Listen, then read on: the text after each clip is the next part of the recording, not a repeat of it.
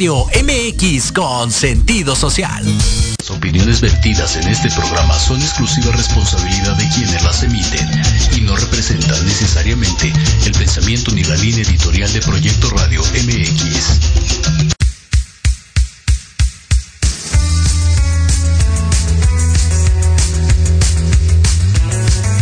Hola a todos, bienvenidos a Proyectando tu futuro donde podrás saber más acerca de tu retiro. Abuelito, dime tú. Podrás enterarte sobre todo lo relacionado a este tema, dudas, mitos, realidades y mucho más sobre este momento tan importante en tu vida.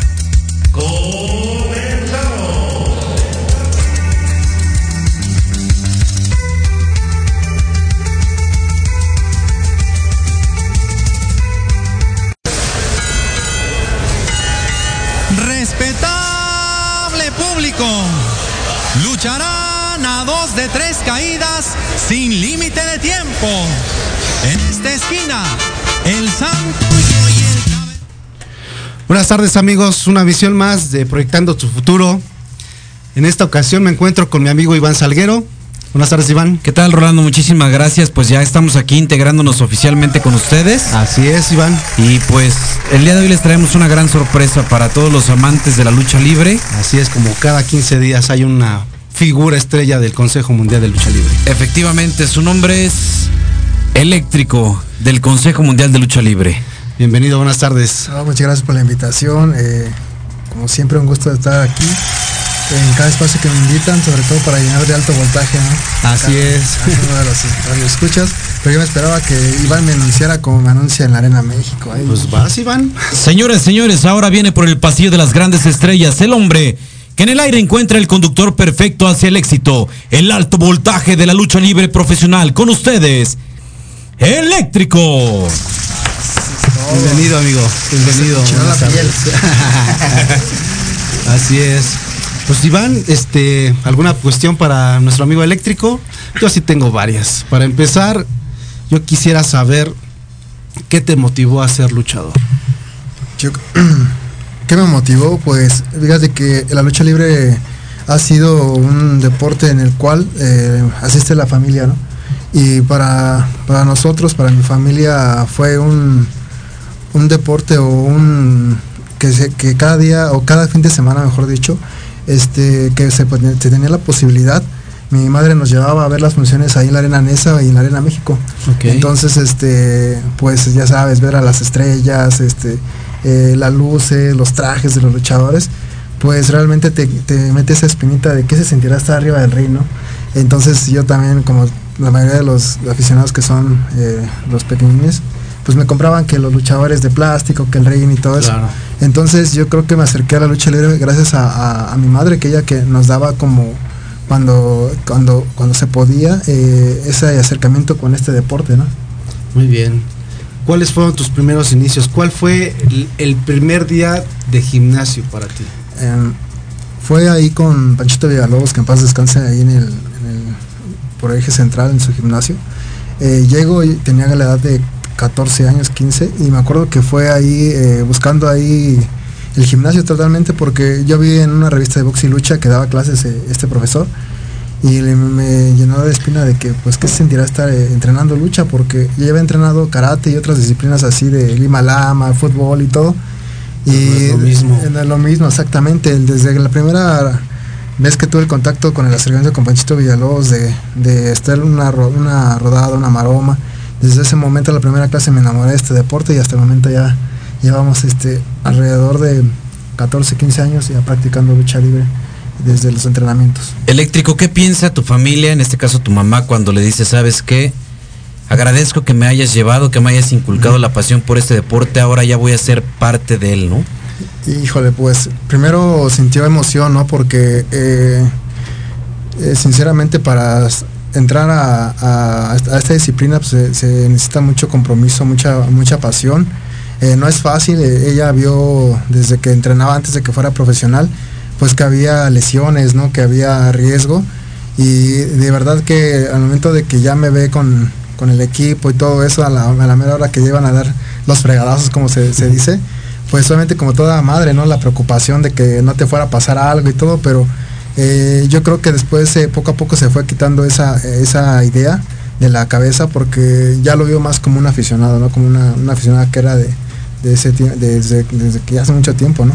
Entonces, este sí hubo cierta preocupación, pero poco a poco se le, se le fueron este, quitando esos nervios que todavía los ve o los percibo aún cuando es una lucha importante, en Una de campeonato o la de Sufre tu mamá cada vez que te ve luchar, me De hecho, este, sí, de, hecho era eh, cuando tenía la posibilidad de me acompañar a la Arena México a ver las luchas, no faltaba. Eh, ya tiene como dos o tres años que no ha podido porque tuvo unos problemas de, salud y que ya va saliendo, este, ahí le va echando muchas ganas y, ya espero que se que al 100 que pase esto, de la pandemia y ya se sienta mejor que pueda regresar otra vez a la arena, ¿no? Muy bien. ¿Cuál es tu ídolo en este en este deporte tan tan eh, recio? Hay muchos, de verdad que admiro mucha, mucha, muchos luchadores, eh, me gusta mucho el trabajo de, varios. Eh, por la complexión y todo, eh, obviamente se, voy a decir que es Rey Misterio por, por todo lo que representa el icono, el, porque al final de cuentas ve que no importa el tamaño para poder alcanzar tus sueños, ¿no? Tus sueños y todo eso. Virus ha sido también un icono a seguir. Me acuerdo también que yo veía también las luchas de Canek cuando era muy pequeño, entonces ah, ah, ese me impresionaba cómo es su físico cuando lo levantaban el press y todo. Entonces sí hay muchos eh, hay que seguir, te diría como que muy difícil decir este es el que me, gusta como tal o ese es mi ejemplo a seguir. Pero yo creo que de todos esos quieres como que agarrar una cierta motivación para poder eh, agarrar tu estilo, agarrar ciertos, este, pues ciertas este, ideas de ellos para poder plasmarlos en tu, en tu estilo, ¿no? Hay muchos luchadores que nacen en cuna de, ¿no? De, de la lucha libre. En tu caso fue por afición que llegaste a este deporte. También sabemos que hay muchos compañeros que les dicen, me entregas una carrera, un título y después te vas a los costalazos. En tu caso, ¿fue lo mismo? ¿Te, obligaron, te viste obligado a estudiar, entregarle un título a tu mamá para dedicarte a la lucha libre o fue todo lo contrario? No, eh, mi, madre siempre desde pequeño es la escuela eh, más importante ya en cualquier disciplina que yo practiqué. Siempre era la escuela, ¿no? Ya cuando me vio muy muy adentro de la lucha libre se me puso así de o el título o, luchas y, siempre lo he comentado no creo que fue algo que, le agradezco eh, me lo cumplió en su momento eh, cuando lleva ya la superior eh, por ahí pues solamente ya tenía noción de cuándo ibas a la escuela cuánto tiempo duraba tu semestre y todo y, se le hizo raro que porque yo iba a, unos a, ciertos días que ya no tendría que ir no y este pues, se me había reprobado una materia y para atrás no me dijo no pues hasta que pases y esto no vas a entrenar y ya en el extra y todo eso eh, afortunadamente pasé y todo y ya me dio otra vez la oportunidad de regresar. Y digo en ese momento pues tiene toda la razón porque tiene es la que aporta en su momento eh, me, apoyó en todo momento en la escuela en la lucha este no me faltaba nada para que para que yo pudiera sentirme bien y sobre todo porque siempre lo he comentado no eh, ella quedó viuda cuando ya tenía la edad de un año, entonces como que eh, esa, esa imagen paterna que no se quería ver afectada, ¿no? Entonces yo creo que se entiende y, se lo agradezco porque al final de cuentas nunca me faltó nada. Y, por eso también era como un motivo de, irme por la línea recta, ¿no? De que sí, obviamente cuando yo estudiaba también que me volaba las clases, que eso y el otro, pero dentro de lo que cabe, él siempre tenía como la responsabilidad de haber cumplido con, las calificaciones, que era lo principal, para poder estar entrenando lucha libre. Viviendo cada día como lo tenías que haber vivido como estudiante, pero también con esa responsabilidad pues de responder a tu madre, ¿no? Sí, exacto. Es que sí, la verdad es el sacrificio que hace cualquier este padre de familia, madre, en este caso pues era el sustento, el pilar más fuerte de que teníamos nosotros como, como sustento, ¿no? Y bueno, eres egresado de dónde, qué carrera soy, tienes? Soy ingeniero eléctrico, egresado de la CIME Zacatenco del Instituto Politécnico Nacional y también tengo una maestría en ingenierías de sistemas también. Fíjate qué interesante y qué eh, pues de aplaudirse porque no cualquier persona tiene una carrera y luego diplomados y cosas así. Muchas personas, te lo platico en mi caso, yo quisiera terminar mi carrera y ahí muere, ¿no? ya, digo, él, él empezó por, a petición de su madre, ¿no? Por ese esfuerzo que ella día con día realizó para que él pudiera ser un profesionista, no nada más en el ring, sino también en el día al día, ¿no? En la calle, poderse defender con bases, con estudios.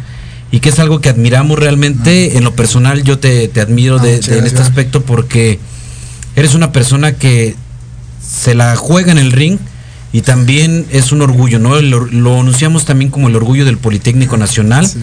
Y que no ha parado ahí, ¿no? O sea, sigue esforzándose día a día para aprender nuevas cosas y ser una persona, pues todo un baluarte ya de la lucha libre y como profesionista también. Bueno, y también para darle el ejemplo a sus compañeros que, pues bueno, la edad no es un impedimento para que en algún momento, si alguno de ellos quisiera estudiar una carrera o hacer otra cosa, pues está en un muy buen tiempo, ¿no? Y pues, por ejemplo, pues, ¿qué más? Además, bueno, la gente que lo conoce y para los que no, el, muchacho le pega duro al gimnasio, ¿no? Sí, sí, se nota bastante, pues no manches. Dentro de la Arena México se hace un concurso de físico ah, donde él también, pues ha tenido lugares muy importantes, ¿no? Donde también ya alguna vez estuvo al tope junto este, a Volador Junior. Entonces se ha debatido bien, ¿no? Se ha defendido bien entonces yo creo que esto se le suma a más, ¿no? A que él ha hecho las cosas como se deben de ser. Ok. Y, ha sido muy importante, ¿no? Eh, por ejemplo, yo agradezco a mucha gente eh, que me ha apoyado en muchos, en cuestión escolar, en la cuestión de la lucha y todo. Eh, porque sin ellos no, no, hubiera podido mezclar las dos cosas, no tanto el deporte como la lucha libre tiene su complicación y no lo he dejado hacerlo hecho a la par, pero sobre todo por el apoyo de mucha gente en caso de, de por ejemplo, de la arena, pues programación, en el caso de, de, de, prensa también me han echado mucho a la mano, en el caso de la, de la escuela hay profesores que también este, eh, saben que os han enterado, al último día no me cae, si sabes que soy luchador, no puedo este, faltar eh, este día, pero te compenso con, con el trabajo, o si no, pues no se Con unos boletos para la arena. Exactamente, ¿no? con una máscara. Y, y, así, y así sucesivamente, ¿no? O sea, te, tenemos que, que, estar en todos este, los aspectos completamente eh, al 100, ¿no? Entonces, este, si hay gente que me ha apoyado, eh, he podido hacer las dos cosas al mismo tiempo y sí, sí ha sido difícil, eh, siempre lo he comentado me acuerdo cuando iba yo a la, a, a la, escuela, me presentaba yo a la escuela, este, un día antes tenía que ir a la arena, ¿no? Entonces este, tenía que luchar y el otro día a la escuela muchas veces fue examen y, y me iba en vivo y totalmente, ¿no? Entonces yo creo que también tiene que ver mucho el ambiente con el que estás, los compañeros, en este caso en, la, en, la, arena también la gente que te apoya, en, este momento en el trabajo también tiene que ver mucha gente que, me apoya para poder seguir ya hacer una actividad profesionalmente y también luchar, ¿no? Entonces sí estoy muy agradecido con ellos al 100 porque me dan el, gusto de, de, hacer esas dos cosas.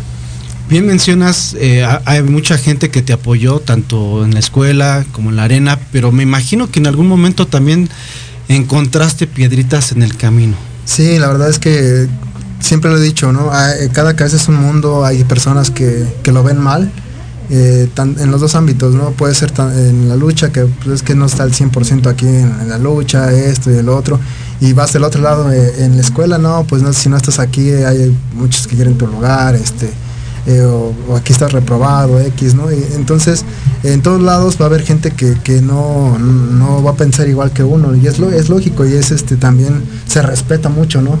Eh, pero afortunadamente han sido malas personas que, que, me, que piensan más o menos o igual que yo, entonces eso me ha ayudado bastante porque al final de cuentas, este, pues las ideas van cambiando día con día, ¿no? Eh, los pensamientos también y yo siento que una persona no se puede dedicar solamente al 100% a una sola profesión, ¿no? Ya son los tiempos, ya tienes que hacer eh, trabajar, exactamente trabajar de lunes a viernes y los sábados y domingos hasta vender otra cosa, ¿no? Así los tiempos es. van cambiando y, y, pues es complicado para, para cada persona, pero afortunadamente ahí voy poco a poco tratando de mediar con todas las áreas donde estamos y no, no, te miento, ¿no? Algunas veces sí se me, me, me paga factura el, el, cansancio y todo, pero trato de estar ahí, trato de estar ahí.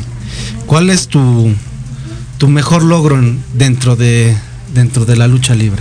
El mejor logro ha sido para mí eh, la máscara del pequeño Black Warrior, creo que es un logro importante porque fue el primer triunfo ya en, la Arena México, fue una máscara Iván, eh, no me va a dejar mentir, es un, una máscara en la Arena México, no la puede ganar cualquiera, se necesita mucho trabajo, ¿no? Para, sobre todo para debutar en un escenario así y después eh, conseguir algo. Sí, algo efectivamente, la mayoría de los luchadores debutantes le preguntas cuál es tu sueño y es pisar el ring de la Arena México. Así es. Este hombre lo ha pisado y aparte ya ha apostado su máscara en este escenario, ¿no? Que le suma más este importancia. Sí y que pues salió victorioso, por eso conserva esa máscara sí, con los colores del Politécnico Nacional. Exactamente. Y, y también ahorita el, el campeonato que, que, tengo que es el Nacional Ligero, eh, que he hecho ahí unas defensas y creo que son parte de los logros que, que, he tenido. Y la oportunidad que me han dado también lo considero como un logro, el de estar, de brincar de una de una liga a otra que es después de los pequeños estrellas allá a la categoría estándar también fue eh, personalmente fue un logro muy importante porque en sí cuando yo empecé a entrenar lucha libre eh, nunca me imaginé que, que, iba a luchar con los pequeños estrellas, sino porque no fuera malo. Nunca había entrenado con personas este, de mi tamaño o más pequeñas y se me hizo extraño cuando entré, ¿no? pero eh, obviamente por la estatura y la complexión pues, tenía que estar ahí.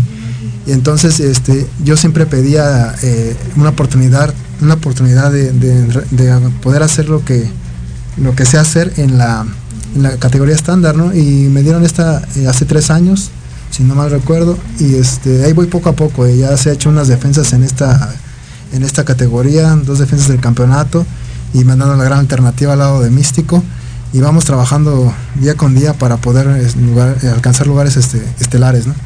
Ok. ¿Recuerdas el día de tu debut? Sí, lo recuerdo. Fue un martes del 27 de marzo del 2008, me parece, sí. Y el día al día muy bien, pero la lucha sí me acuerdo fue contra los pequeños este perros del mar que fue Pequeño Damián, Pequeño Halloween y Mr. Aguilita. Híjole, una tercia, que en su momento fuerte, ¿no? O sea, yo cuando iba, o me dijeron que iba a debutar, en sí, en sí yo desconocía que había, que eran lucha, era, había ese tipo de luchadores en la arena. Yo siempre acostumbrado a ver a, la, luchadores estándar. Y yo pensé, ah, pues va a ser sencillo la lucha, ¿no? Porque yo estoy acostumbrado a luchar con gente de tamaño normal, ¿no? ¿Y cuál fue mi sorpresa? La verdad que me dieron la bienvenida, pagué derecho de piso al 100. Sí, me eh, imagino, era una tercia muy, muy temida, muy recia, muy recia. Eh, ese día eh, salí con el hombro dislocado al lado, derecho y este y me preguntaron este cómo estás y yo bien pero por dentro me estaba yo muriendo del dolor y, la verdad es que sí me, me, quedó como una experiencia buena porque entonces me di cuenta que me tenía que preparar más para estar dentro de la, de, la empresa, ¿no? ¿Luchaste, debutaste con el nombre de eléctrico o tenías otro? No, siempre he usado el nombre de eléctrico, es el único que, he ostentado. Eh, hasta ahorita no, no, he tenido la idea de cambiarme y todavía mucho tiempo con este nombre y me ha dado frutos. y esto va relacionado a la carrera que estudié en ingeniería eléctrica. muy bien. El hombre del alto voltaje. Eléctrico, bueno, pues estamos a punto de ir a un corte, pero también me gustaría saber cómo te ha tratado esta pandemia. Yo creo que es la pregunta de, cajón para todos nuestros invitados. ¿Cómo has sobresalido? ¿Cómo te cayó de golpe la noticia que, sabes que se cancelan las funciones del Consejo Mundial de Lucha Libre? Todo está parado. ¿Cómo lo sobrellevaste con tu familia? ¿Dónde te encontrabas? ¿Cómo lo fuiste asimilando? Sí, estuvo muy duro la, cuestión de, esta pandemia, eh, porque pues te quita la posibilidad, en mi, caso, de, hacer lo que más quieres, lo que más amas, que es pisar eh, el ring de la Arena México. ¿no? Sí fue una situación difícil porque para muchos eh, compañeros este, pues es el único sustento de, que tienen, ¿no? Y, y, para mí me quitó lo más, lo, me ha quitado lo más este, preciado, que es luchar eh, ¿Cómo lo he solventado económicamente? Desde hace dos años he estado trabajando eh, profesionalmente. Ahí me han dado la oportunidad de un profesor que tenía en la escuela. Y esto se deriva de que hace como ocho años, de, no, te, acuerdas, Iván, que me rompí la pierna. Eh, tuve la, la, este, lesión. La desgracia, la, lesión de la pierna. Y desde entonces me pregunté, pues qué voy, tuve nueve meses parado, exactamente. Entonces, eh, no tenía, me apoyaban económicamente eh, por la lesión, pero no era suficiente porque a final de cuentas yo pues, tenía otros gastos este, y todo. Pero este, también me puse a pensar, si esto me hubiera pasado en, ese, entonces que era soltero y todo, me hubiera pasado si yo hubiera tenido familia, un compromiso y todo. Ahora ya eres casado. Sí, ya tengo. Me lo platicas en un momento. Rolas, ¿qué te parece si nos vamos a... A un cortecito y regresamos con eléctrico.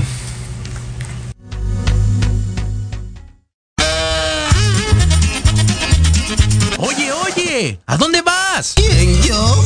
Vamos a un corte rapidísimo y regresamos. Se va a poner interesante. Quédate en casa y escucha la programación de Proyecto Radio MX con sentido social. ¡Uh, la, la chulada!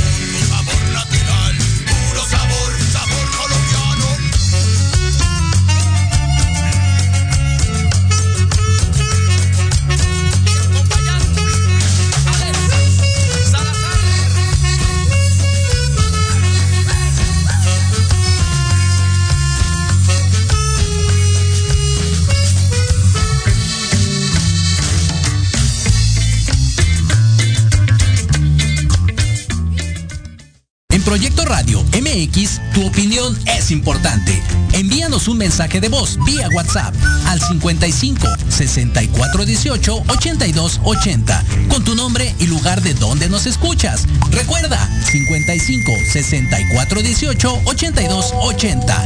Ahora te toca hablar a ti. Blue Demon llamando.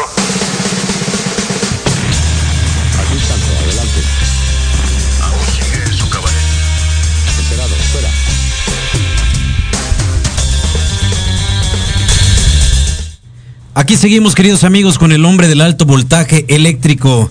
Nos quedamos en el tema muy importante, pasan las lesiones. Sí, Te este- ves imposibilitado y ¿qué, qué pasa en tu cabeza? ¿Qué? No, pues primero era cómo iba a regresar yo, ¿no? Después de esta lesión, eh, obviamente, pues estás activo, estás este al 100 en- dentro de la lucha libre y te llega ese golpe y sobre todo que me quitó la posibilidad de ir a Japón, ¿no? Eso fue lo que más me dolió de, de- ir a una gira a Japón que me había invitado Último Dragón en contra de un, un campeonato que traía Demos en ese entonces. Y se me va esta oportunidad de ir para allá y pues obviamente sí este te pega anímicamente pasan muchas cosas en tu cabeza de cómo vas a regresar si vas a estar bien eh, porque la lesión tardó mucho no eran nueve meses en que era fue toda una incógnita eh, qué va a pasar si voy a regresar bien. Y luego también el ambiente no los comentarios de, de la gente que está de los compañeros de que no pues ya no quedó bien va a quedar este chuequito va a quedar mal. Entonces eso este, tienes que asimilarlo, eh, tienes que, que distraerte de todo. Y a mí me sirvió mucho que una, una persona este, me dio la oportunidad de dar clases a nivel eh, preparatoria de Ok. física y matemáticas y me dijo que si no me, me- me gustaría dar esa, esa, me- esa- ese tipo de, de experiencia, ¿no? Y me invita y, con gusto voy, ahí fui, este, me recuerdo que el primer día me da la guía y todo y me dice, pues yo no- nunca había dado clases, ¿no? Y me dice, dele el manual y todo, ¿no? Y, y vete a, a la aula, ya está ahí. ¿Y ahora qué, ¿Qué, qué- qué hago, no? Ahora, ¿qué hago? Y me dice, no, no se preocupen, dice, él es, eh, él es del Politécnico, es egresado del Politécnico, todo ingeniero sabe matemáticas de preparatoria. Que me lanza. Y fue algo así como muy extraño porque eran, eh, llevaba yo 30 minutos, este, hablando, hablando, hablando, digo, y después venía el reloj y apenas ya habían pasado 15 minutos. ¿no? y ahora, ¿qué les digo? no?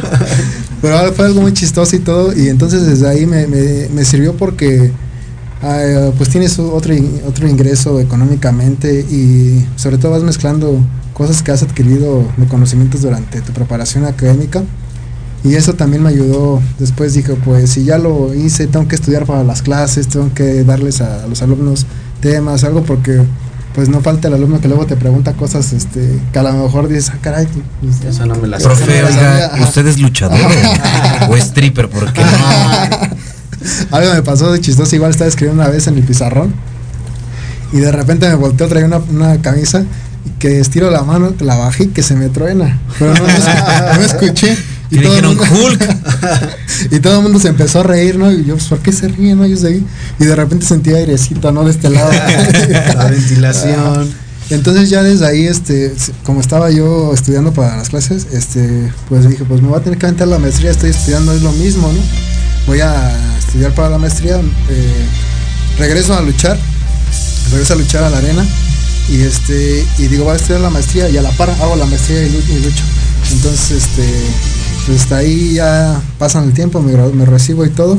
Y después me pongo a pensar, pues si ya hice la maestría, tenía tiempo para la maestría, pues voy a hacer o voy a intentar hacer este el doctorado o, trabajar ¿no? ya de lo que estudié y afortunadamente me dieron la oportunidad de trabajar eh, y lo estoy haciendo ahí llevo dos años y estamos haciendo eh, lo que más nos gusta no este luchar y, y hacer profesionalmente eh, la carrera Muy bien. ¿Qué te ha puesto más nervioso? ¿Dar clases en un aula o enfrentarte al público, a las miles de personas en un escenario de la arena? Híjole, no, yo creo que la arena. La arena es, lo, es un monstruo de las mil cabezas, yo creo. Porque siempre al subir a un ring, eh, sea el cual sea, siempre hay un nerviosismo, ¿no? De, de todo, de- del rival, de cómo te has preparado para un evento así. Sobre todo cuando hay un compromiso delante en un campeonato, una máscara. es diferente, ¿no? Eh, la atención y todo. Decía el profesor Daniel López Alzadánico, el luchador que no sube nervioso al ring es porque realmente no le importa su trabajo. Y la verdad es que tiene razón, ¿no? Eh, Uno siempre baja, pues, va a subir y todo con ese nerviosismo, ¿no?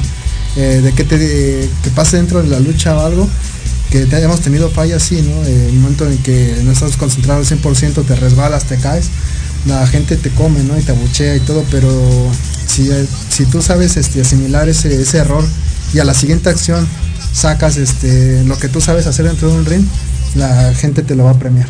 Claro. ¿Cómo le hace un luchador para combinar ese nerviosismo después de una caída en el ring? ¿Cómo, cómo sacas esa fuerza para volverte a aventar esa plancha que no pudiste realizar en, un- en una primera instancia? ¿Cómo sobrellevar ese nerviosismo? ¿Cómo, cómo le hace este luchador? Porque nosotros como aficionados, porque me considero aficionado también al día de hoy de la lucha libre, los vemos en, en el ring y lo hacen ver tan fácil, ¿no? Sí.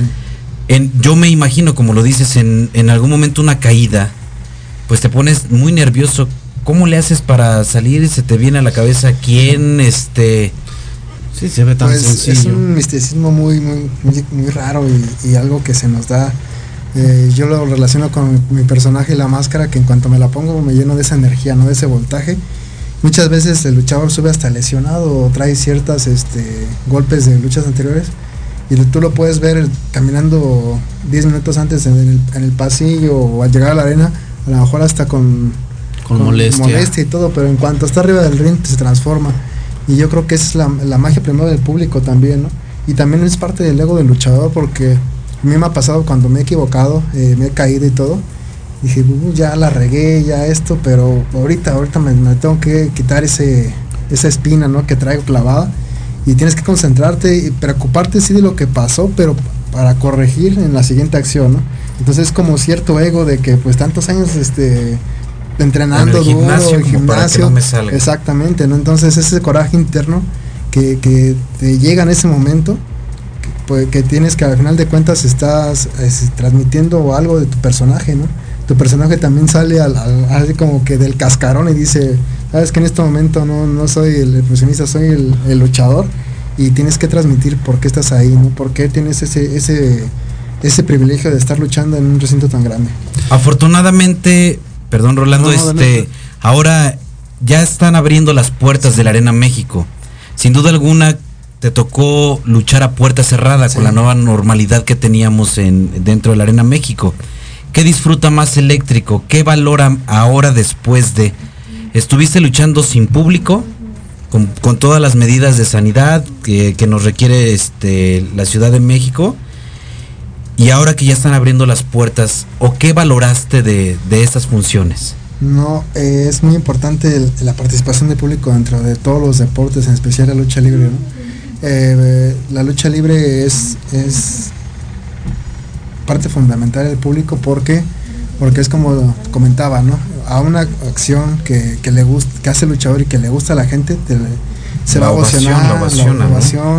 La llegas a, regar y te abuchea, el rudo es abucheado, el técnico aplaudido, toda esa magia que es el bien y el mal, yo creo que el, público las, se, se toma muy, muy a pecho el, deporte de la lucha libre, ¿no?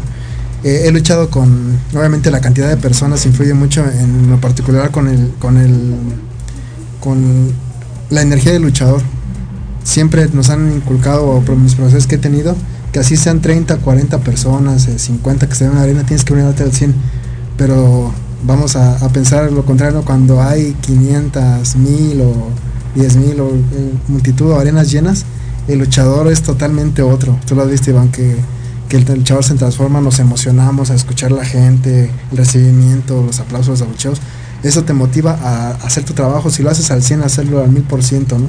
Entregarte mi- 10 veces más arriba de un ring con tal de agradar al público que va a verte, que va a pagar un boleto, ¿no?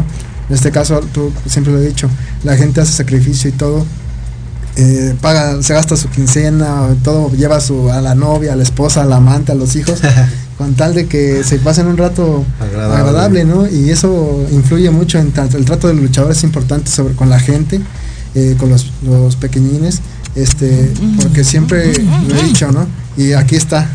Eh, yo la- realmente yo fui a las funciones de, de la Arena México de, una, de la lucha libre y me gustó la lucha y estoy aquí. Entonces si nosotros como luchadores tratamos bien al público, eh, al rato, ¿por qué no va a decir, eh, oye, a mí, eh, hace 20, 25 años veía a Eléctrico y por eso estoy estudiando algo, ¿no? A lo mejor no soy luchador, pero estoy estudiando. Entonces eso es lo que también quiero proyectar a, la gente, que cada vez que va a la arena y vea al, personaje de Eléctrico, que pueden hacer ellos lo que quieran en la vida, hacer, dedicarse a lo que quieran eh, y sobre todo eh, mezclar siempre dos profesiones, así no- Compaginarlas, compaginar claro. las dos o tres profesiones, lo que ellos les guste, sí, sí, que, ver que sí se puede hacerlo. Nos mencionaste que tuviste una lesión Sí. y pues bueno, duró nueve meses esa lesión y bueno, platícame cómo te fue, quién te ayudó económicamente, cómo te viste afectado. Oh, pues la verdad es que sí recibía eh, apoyo económico, pero no, no era suficiente porque pues estás acostumbrado a luchar, eh, a recibir un, un poco más de, de dinero. Y entonces este la verdad es que hay mucha gente, mucha gente me ayudó, entre ellos este bueno, ¿no? la mano derecha del último dragón, que fue una persona que me llevaba de mi casa al hospital y a las terapias. Ese señor, la verdad que, que estoy muy agradecido con él porque nunca me dejó solo siempre me llevaba para todos lados con tal de, de que yo estuviera bien, de que yo regresara pronto a luchar.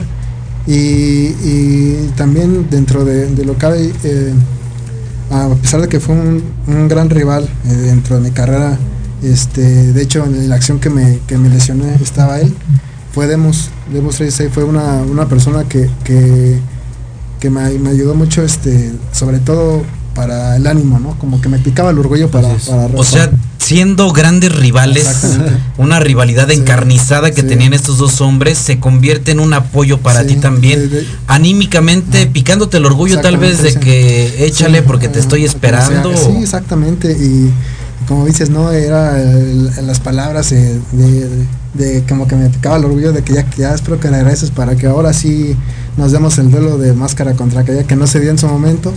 Pero yo creo que también fue parte fundamental porque a raíz de eso yo tomé, tomaba fuerzas, ¿no? De que esas ganas que tenía de regresar pues se incrementaba, ¿no? Entonces, este, después de que regresé ya no, me, ya no se dio esa oportunidad de ir a Japón eh, para enfrentarme con él, pero fue a otros lados, ¿no? Esa rivalidad este, que teníamos eh, los dos, eh, a través de las redes sociales empezaron a, a- ver promotores de, otros, de, otras partes de otros países, mejor dicho, y tuve la oportunidad de leer, eh, de estar con él en, en, este, de luchar con él en Estados Unidos y Canadá, Puerto Rico también. Muy bien. Ahora, como lo mencionas, en otros países, aquí nos llega una pregunta a este nuestro Facebook Live que dice, ¿cómo visualiza el nivel de la lucha libre con respecto a la de otros países? ¿Te has enfrentado a Demus tal vez en otros países, pero has tenido rivales también, me imagino, Sí. locales de, de ese Sí. país que visitas? ¿Cómo ves la lucha? Para ti, ¿cuál es la mejor? Yo creo que la lucha mexicana es muy importante a nivel mundial. He tenido la oportunidad de luchar con otra, este, otros este, luchadores de otros países también.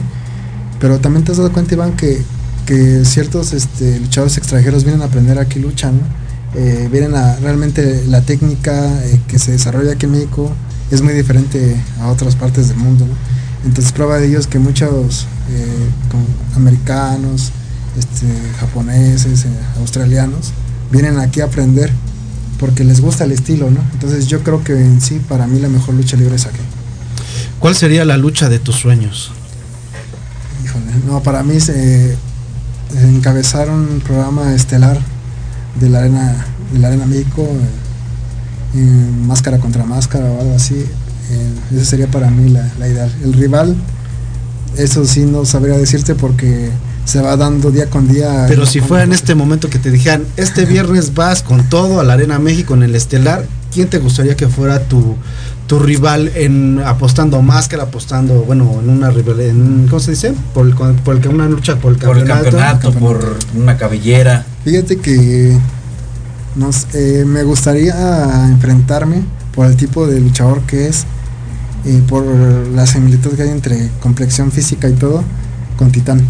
Yo creo que es un luchador que en el cual eh, el momento que te enfrentas con él le puedes aprender varias cosas y pues, es una estrella a nivel mundial, no es reconocido en Japón y yo creo que a mí me gustaría enfrentarme con él para ver de qué estoy hecho realmente, ¿no? Que es tanto mi potencial. Digo, de- Titán es técnico. Es técnico. ¿Con qué actitud subirías? ¿De rufián o manteniendo esa técnica? Yo creo que se va desarrollando dentro de la lucha, ¿no? Y muchas veces tú sabes con una idea de que vas a hacer lo que te gusta eh, realizar, la técnica, los lances y todo, pero sabes que un golpe de, de repente Calienta el ánimo. cal- calienta el ánimo y de repente te sale el rudo, ¿no?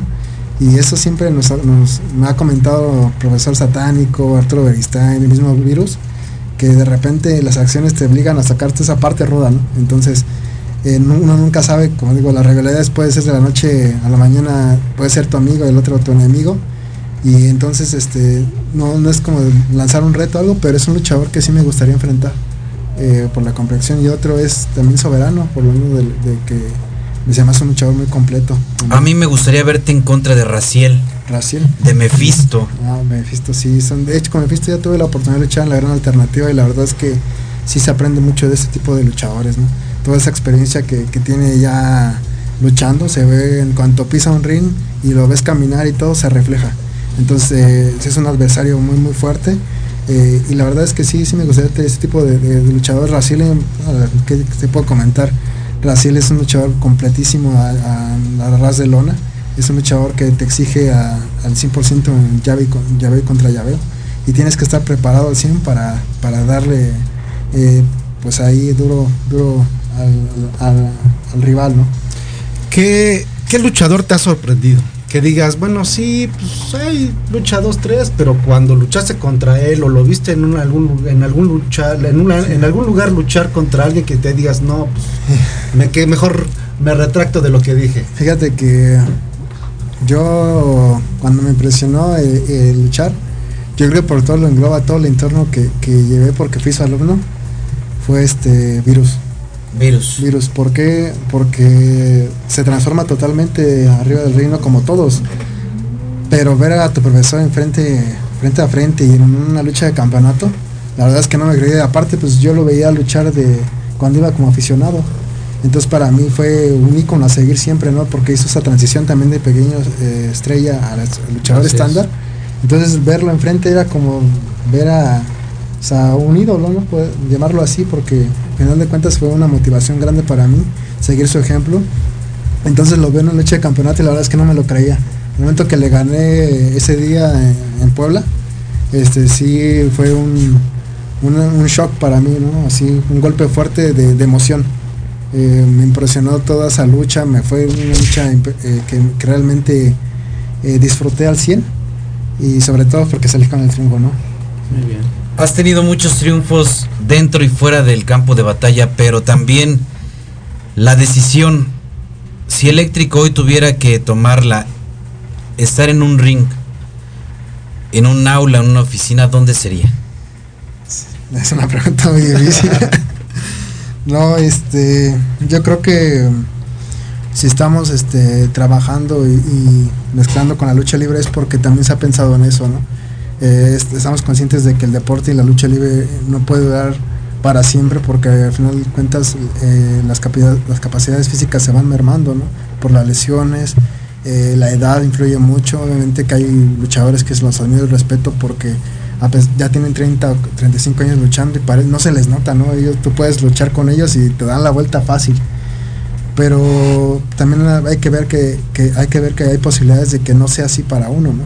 Eh, entonces este, te vas preparando, por eso se, está se, hace esta mezcla de, de la lucha con la actividad profesional, porque uno nunca sabe, ¿no? Te puedes subir al ring, el día de mañana te lesionas, tienes secuelas o algo y, y, este y pues ya no es lo mismo, tienes que decir de la- adiós a la lucha de repente, ¿no? Y obviamente no se quiere, no se piensa en eso, pero la verdad es que para mí la lucha libre yo la amo, la respeto y también me he puesto en una situación difícil, ¿no? Que, hay que estar en este hay que estar en este lugar trabajando y al mismo tiempo en la lucha, pues sí tiene que un momento de elección, ¿no? Pero afortunadamente esas personas he tenido personas que me han apoyado en esa situación. Como le he dicho, si se pide un caso permiso para de una hora para atender un caso de una lucha, pues pagas tres, ¿no? Y eso es este se lo agradezco porque me han dado ese, ese, ese chance en esa oportunidad. Adelante, adelante, Iván. Si tú no tuvieras o hubieras tenido esa exigencia por parte de tu madre para tener un título, y que te digo que para mí ya se hizo vicio porque sigues estudiando, sigues actualizándote, y te hubieras dedicado a la lucha libre, ¿cómo hubiera sido tu realidad en esta pandemia? Híjole, sí, yo creo que ah, es difícil eh, para un luchador no recibir económicamente eh, pues obviamente por- algo por una función. ¿no? Eh, veo compañeros que, que- hacen, tienen eh, así que prender el foco, ¿no? Vender máscaras, este, a lo mejor también estaría yo haciendo playeras, llaveros y todo, porque es parte también de, de la resiliencia que debe tener uno, ¿no? Eh, cuestión de sobrevivir a la adversidad, ¿no? Entonces uno debe de, crear ciertas cosas para poder solventar ese- esos gastos que también le generan, porque los gastos siguen. Y a lo mejor también yo estaría a- haciendo y no, no es que, que sea malo para mí, que no tenga yo la necesidad de, hacerlo, ¿no? Porque al final de cuentas también vendo máscaras, en, si me las piden las vendo en las redes sociales. Obviamente he tratado de, de no este, publicar algo porque, porque al final de cuentas yo creo que ahorita hay compañeros que tienen solamente esta profesión como, como sustento económico y entonces pues también trata de uno de no hacer como digamos mosca, ¿no? De que pues quitarle ese, ese pues no porque venga, no porque yo venda muchas máscaras o muchos llaveros, pero pero trato de, también, si me piden, no está, pero no, yo no ofrecer mis productos en este momento. Ya cuando se, se vuelva a la normalidad, pues entonces sí ya es otra cosa, ¿no? Tú mencionaste hace un momento que, pues, eh, estás vendiendo máscaras, estás haciendo, hiciste llaveros, y que tú estás haciéndote a un lado, por llamarlo así, para que otros compañeros que lo necesitan así lo hagan. Eléctrico en este momento ha previsto su futuro. Yo creo que eso lo estamos preveniendo desde hace como unos 5 o 6 años, porque yo tuve una conversación con una compañera de era de prensa.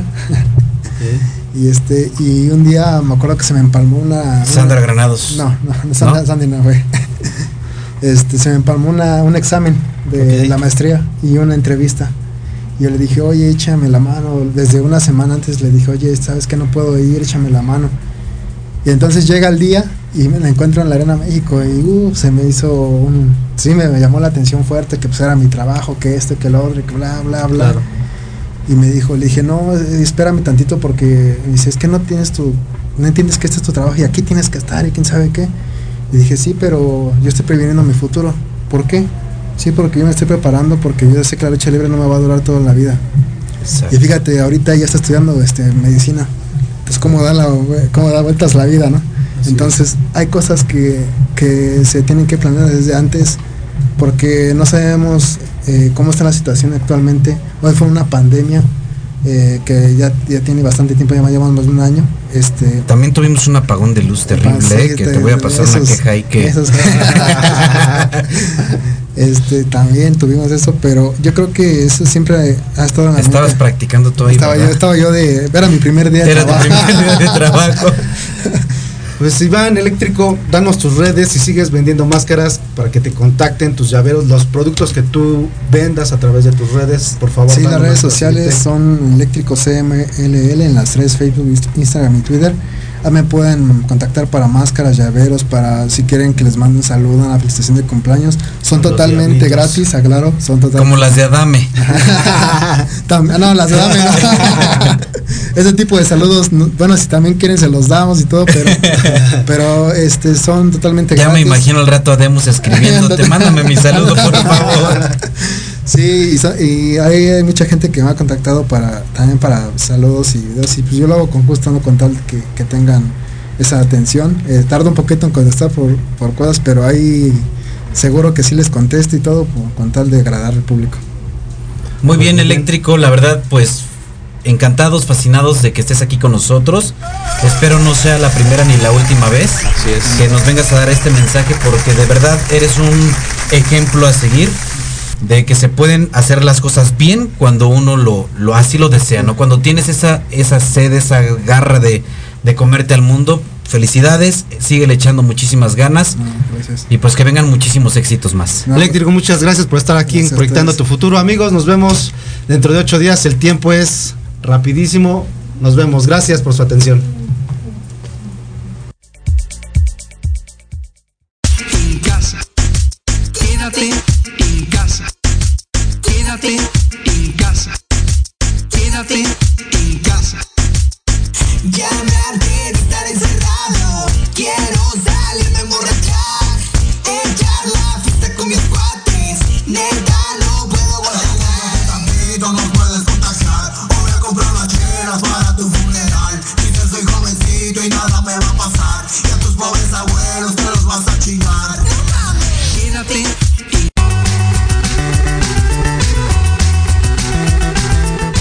Esto ha sido todo en Proyectando tu futuro.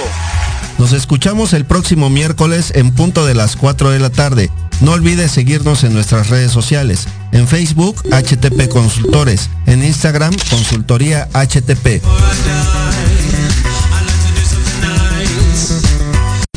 Estás escuchando Proyecto Radio MX con sentido social.